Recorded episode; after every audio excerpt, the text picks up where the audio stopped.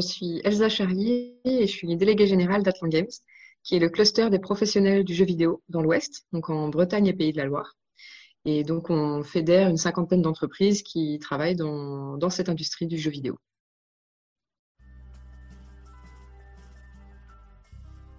Aujourd'hui, je travaille dans l'industrie du jeu vidéo, mais je viens pas du jeu vidéo à l'origine parce que j'étais davantage dans les métiers du numérique toujours sur ce métier d'accompagnement, en fait, j'ai fait des études en accompagnement euh, sur l'entrepreneuriat et l'innovation, avec un attrait euh, très particulier pour euh, l'innovation numérique, notamment sur les nouveaux usages du numérique qui, me passionnaient et qui me passionnent toujours aujourd'hui. Et de fil en aiguille, donc j'ai travaillé dans différentes structures d'accompagnement, également dans une entreprise, donc dans une start-up qui était dans l'univers de, de l'écologie et de l'éco-conduite, très précisément. Euh, et, après, je suis partie sur euh, le volet donc accompagnement dans la transition numérique pour les entreprises traditionnelles qui veulent euh, mettre en place des solutions numériques. Et, il y a six ans, j'ai été recrutée par Atlan Games, du coup, au moment de la, de la, création de la structure, mais de la structuration plutôt de, l'association, sur vraiment un rôle d'accompagnement de projet et aujourd'hui donc de, gestion vraiment de, l'association et du développement de la structure. Euh, donc aujourd'hui, je suis dans un milieu qui est euh, très masculin, parce que l'industrie du jeu vidéo, c'est un peu le même combat que le numérique, voire un peu plus, parce qu'on est une industrie qui a à peu près 15% de, femmes dans, l'industrie. Donc c'est encore moins, je crois, que les, que les statistiques du numérique euh, plus globalement.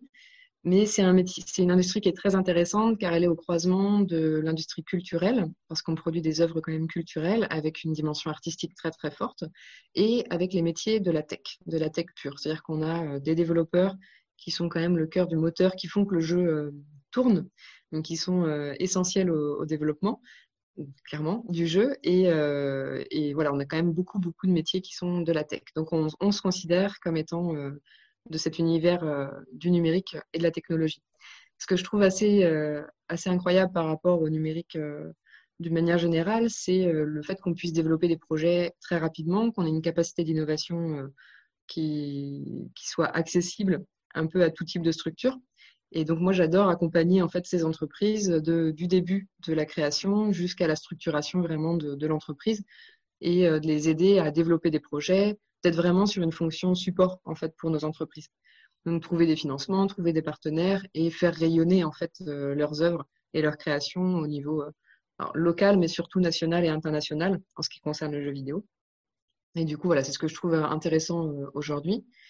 Donc moi, je suis davantage dans un métier, comme je disais, support. Donc je suis pas technicienne ou issu de la tech. D'ailleurs, mes formations, ma formation, euh, j'ai d'abord eu un diplôme en langue étrangère, puis en management de projet, mais j'ai jamais eu une formation euh, technique. Euh, donc voilà, et je pense que ça m'amène un recul par rapport au projet et une vision un petit peu différente par rapport au projet que j'accompagne, parce que j'entre jamais dans le détail de la, technique, mais plutôt vraiment sur l'aspect global du projet, marketing, distribution et diffusion de l'ensemble. Et voilà, donc c'est ce qui aujourd'hui, moi, m'intéresse quand, euh, quand je rencontre des nouveaux porteurs de projets. Je pense que ce qui est important à mettre en avant, c'est bien ça, c'est-à-dire la mixité. Je pense que dans toute industrie, la mixité est importante dans tout métier, même pas qu'au niveau euh, du, de la vie professionnelle d'ailleurs, mais, mais dans la mixité de profil, la mixité euh, d'appartenance, la mixité globale sur un échange de points de vue, c'est toujours un levier d'innovation, de créativité et euh, du coup de développement pour, euh, pour les projets. Donc je pense que c'est important que les, du coup, les femmes s'en emparent parce qu'aujourd'hui, bah, le constat est qu'on est sur une industrie qui n'est pas mixte, qui est majoritairement masculine, même si ça a tendance à évoluer, euh, je l'espère. Et en fait, je pense que c'est important que les femmes s'emparent de ce sujet pour justement cette, cette représentativité, cette représentation auprès notamment des jeunes des jeunes euh, filles qui euh, se ferment la porte euh, du numérique et de la tech très très rapidement. C'est-à-dire qu'elles passent même pas les. Je pense qu'il y, y, en a moins que d'hommes dans les bacs scientifiques, mais en, au niveau des études supérieures, il y a quasiment plus de, femmes qui vont dans les filières technologiques. Donc ça pose quand même des problèmes d'accès, ça pose des problèmes de, représentation en effet. Et, je pense que c'est important que les femmes s'emparent de ce sujet et se mobilisent pour montrer que non seulement c'est possible, mais en plus c'est bénéfique au projet qu'on porte. Alors pas parce qu'on est des femmes, hein, mais parce qu'on euh, a un point de vue qui est forcément différent, euh, ou forcément, en tout cas qui va être différent des autres personnes avec qui on travaille. Et donc de fermer la porte à toute une partie de la population, c'est quand même, euh, en soi, c'est quand même gênant déjà. Et donc voilà, la question c'est presque plus pourquoi elles n'y ont pas accès en fait, autant que pourquoi on doit se mobiliser, c'est pourquoi il y a encore besoin de, se mobiliser sur le, sur le sujet. Et voilà, je pense que les, les actions de rôle modèle euh, qu'il va y avoir, alors portées par FD West, mais euh, dans le jeu vidéo, on a aussi l'assaut Women in Games qui porte ces problématiques. Et je pense que c'est très important de, de, parler notamment aux jeunes filles pour leur montrer qu'elles peuvent accéder à ces métiers. Et puis après, plus globalement, aux équipes aussi qui sont déjà constituées, d'oser recruter d'oser recruter des profils différents pour euh, bah, amener vraiment une diversité dans leur équipe et, euh, et, davantage de créativité, des projets un peu différents. Euh, sur le jeu vidéo principalement, on voit donc il y a de plus en plus de femmes quand même dans l'industrie et on voit aussi l'émergence de nouveaux types de jeux qui sont liés principalement au fait qu'aujourd'hui un joueur sur deux est une femme.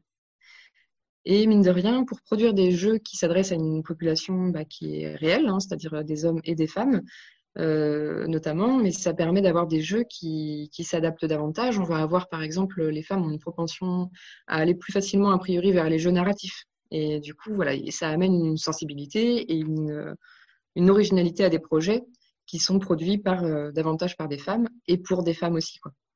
Alors pas que, il hein, ne faudrait pas résumer le jeu narratif à un public de femmes, mais, euh, mais voilà, ça reste des statistiques et des, tendances.